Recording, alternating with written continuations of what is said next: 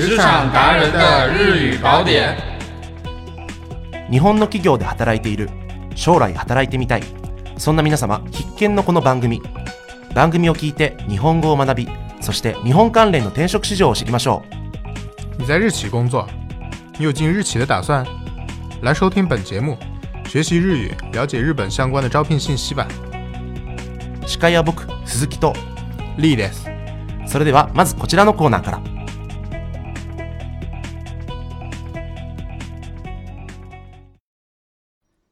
カタカナ商務日语。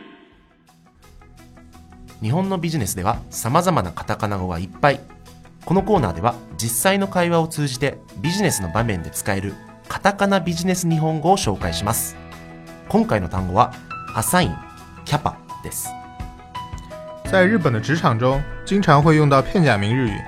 本栏目将模拟日常对话，向大家介绍在职场中常用的片假名商务日语。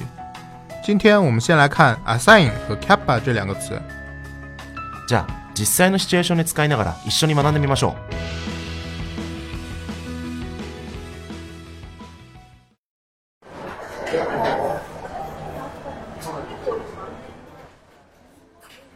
リさん聞いてよ。どうした？疲れた顔してるね。やばいんだって。あのプロジェクトにアサインされちゃったんだよ。assign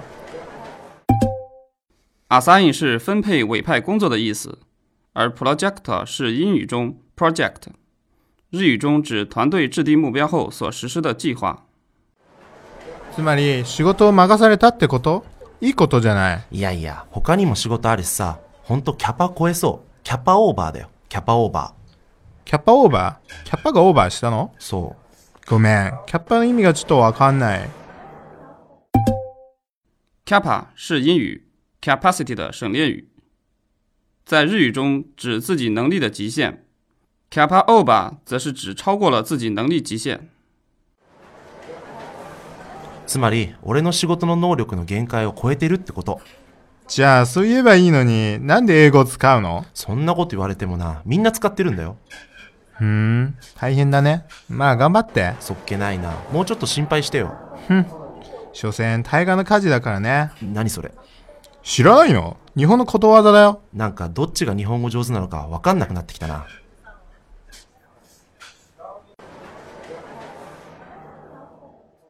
どう？これでわかったでしょ？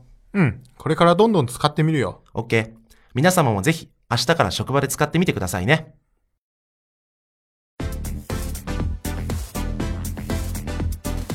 日企猜一猜。本环节将以猜谜问答的形式介绍日本企业的趣闻轶事。さて、今日はリにクイズがあります。え、それ？えっとですね、とある日本の企業についてのびっくりするエピソードなんだけど。へ、じゃあどうぞ。問題。日本のとある企業がなんとソマリアの海賊たちを撃退しました。さて、どんな企業だったでしょう？今天的猜谜是。日本有一个企业曾经成功击退了索马里海盗，那么它是个什么样的企业呢？ふーん、そんな会社あんの？うそう海賊を追い払ったんだよ。えー、そりゃ武器を作る会社でしょ？まあ武器を作る会社。まあそれはわかるけど違うんだよね。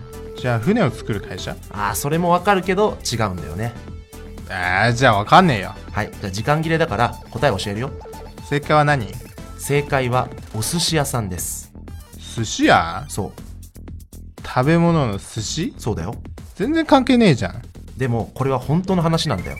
うん。寿司三昧っていう日本全国で展開しているお寿司屋さんがあるんだけどはそこがソマリアにねマグロの加工工場を作ったんだよ。でマグロの工場を作って海賊たちにいや「お前ら海賊やめてこの工場で働け」って言って 海賊を辞めさせて、はい。でマグロ工場に働かせるっていう。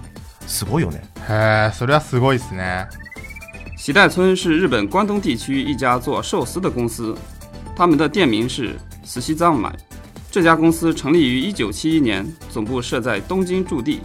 喜代村公司曾经在索马里开设了一家金枪鱼加工厂，把当地的海盗都雇佣过来当员工，也就是说，给他们创造了一个新的工作机会，让他们放弃了当海盗。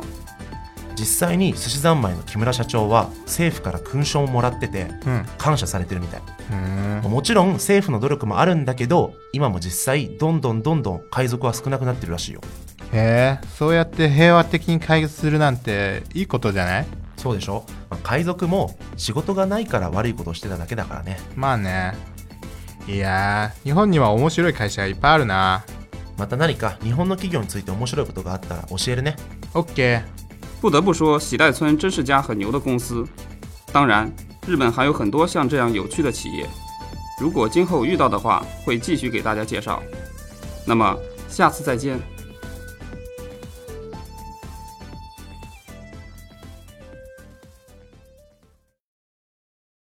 今週の求人情報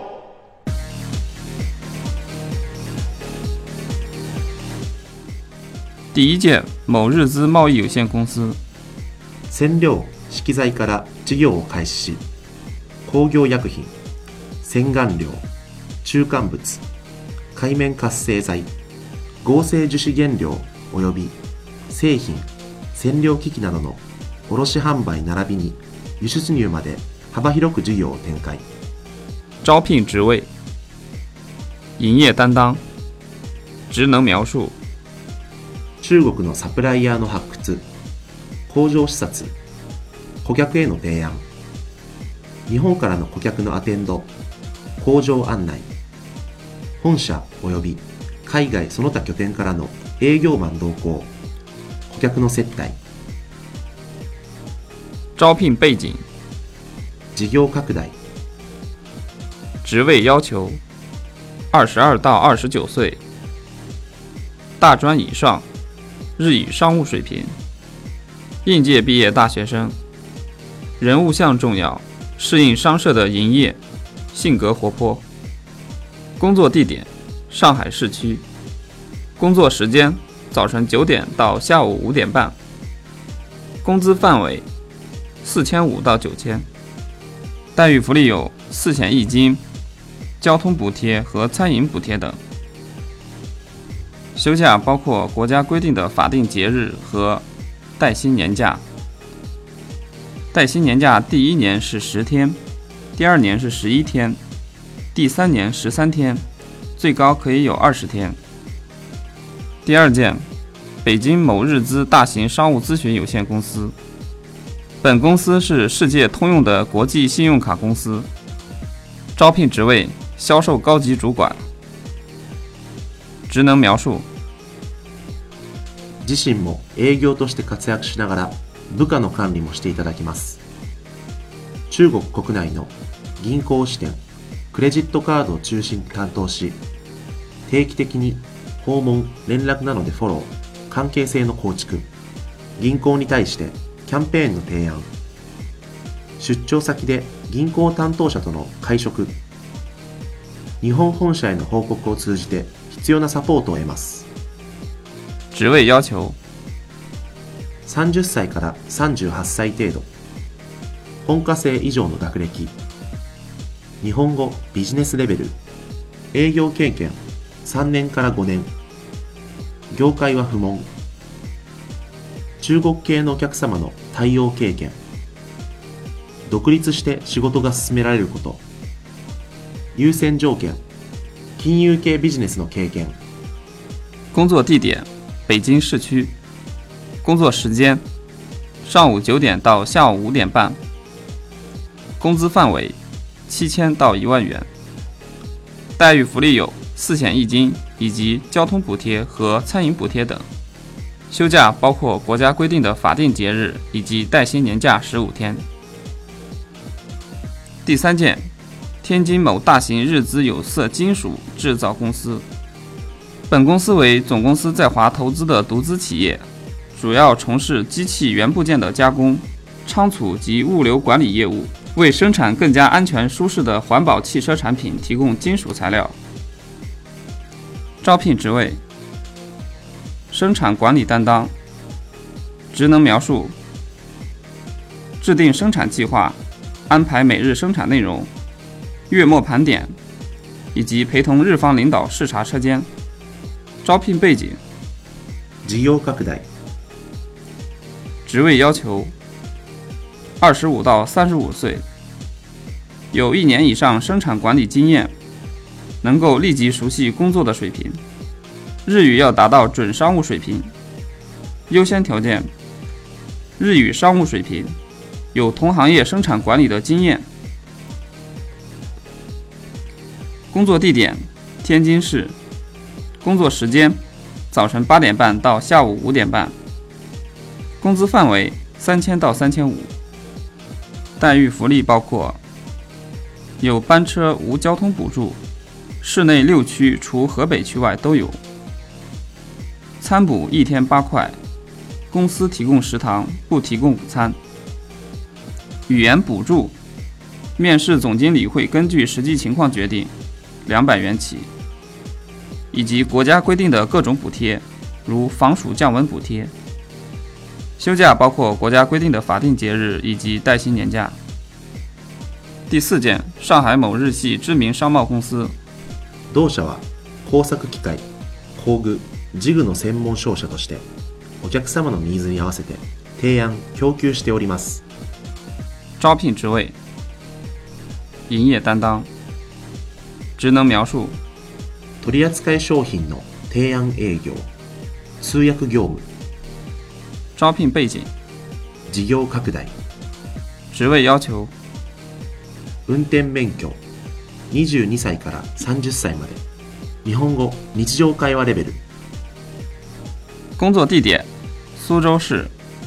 工作时间：早晨八点半到下午五点半。工资范围：三千八到四千五。